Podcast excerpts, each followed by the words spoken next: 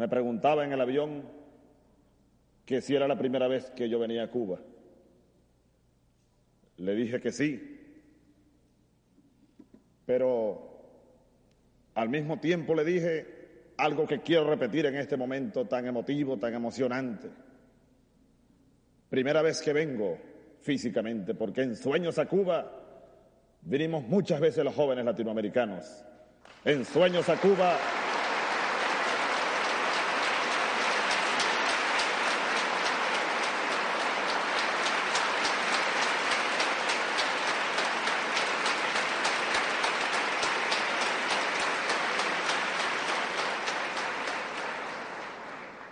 En sueños a Cuba vinimos infinidad de veces los soldados bolivarianos del ejército venezolano que desde hace años decidimos entregarle la vida a un proyecto revolucionario, a un proyecto transformador. Así que, de verdad, agradezco este nuevo honor que me hace el presidente Fidel Castro, que me hacen todos ustedes. Y como le decía anoche, cuando recibí la inmensa y agradable sorpresa de ser esperado en el Aeropuerto Internacional José Martí por él mismo en persona, le dije, yo no merezco este honor, aspiro merecerlo algún día en los meses y en los años por venir. Lo mismo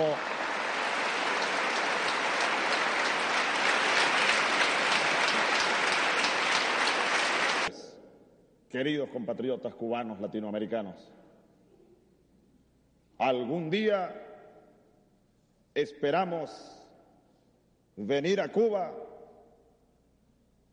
en condiciones de extender los brazos y en condiciones de mutuamente alimentarnos en un proyecto revolucionario latinoamericano, imbuidos como estamos desde siglos hace en la idea de un continente hispanoamericano, latinoamericano y caribeño integrado como una, nación, una sola nación que somos. En ese camino andamos y como Aquiles Nazoa dijo de José Martí, nos sentimos de todos los tiempos y de todos los lugares. Y andamos como el viento tras esa semilla que aquí cayó un día y aquí en terreno fértil retoñó y se levanta, como lo que siempre hemos dicho. Y no lo digo ahora aquí en Cuba, porque está en Cuba y, porque, como dicen en mi tierra, en el llano venezolano, me sienta guapo y apoyado, sino que lo decíamos en el mismo ejército venezolano antes de ser soldados insurrectos. Lo decíamos en los salones, en las escuelas militares de Venezuela. Cuba es un bastión de la dignidad latinoamericana y como tal hay que verla y como tal hay que seguirla y como tal hay que alimentarla. Yo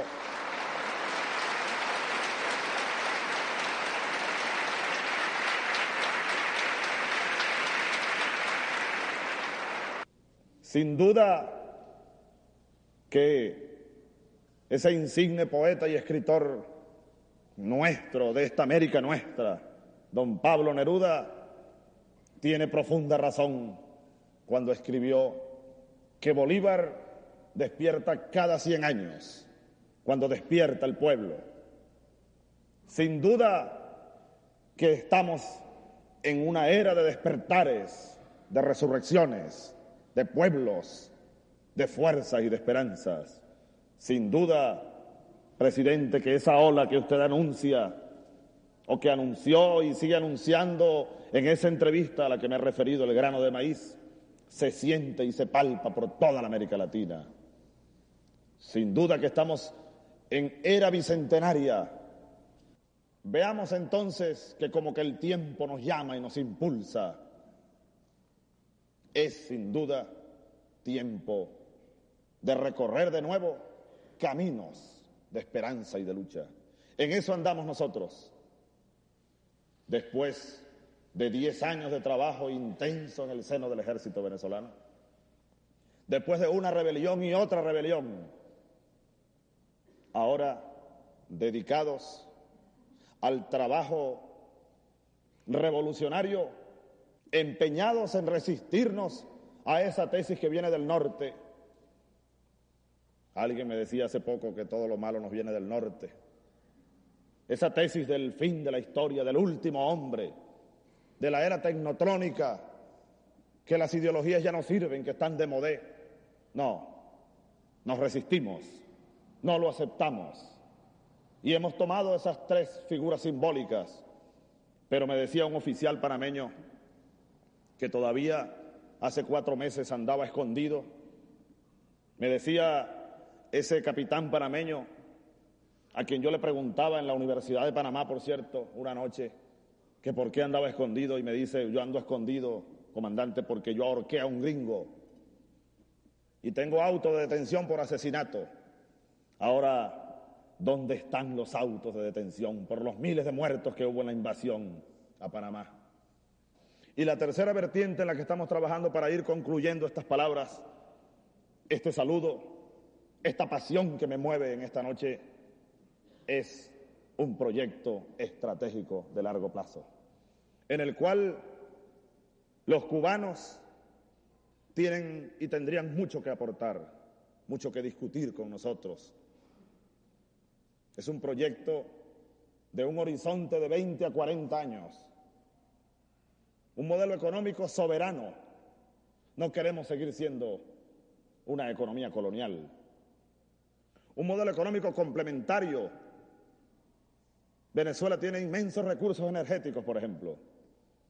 Ningún país del Caribe o latinoamericano debería importarle combustible a Europa. ¿Por qué? Si Latinoamérica tiene entre ellos a Venezuela con inmensos recursos energéticos. ¿Por qué Venezuela va a seguir exportándole a los países desarrollados dos millones y medio de barriles de petróleo crudo al día? Igual que hace 500 años se llevaban la materia prima, hoy se la siguen llevando de la misma forma.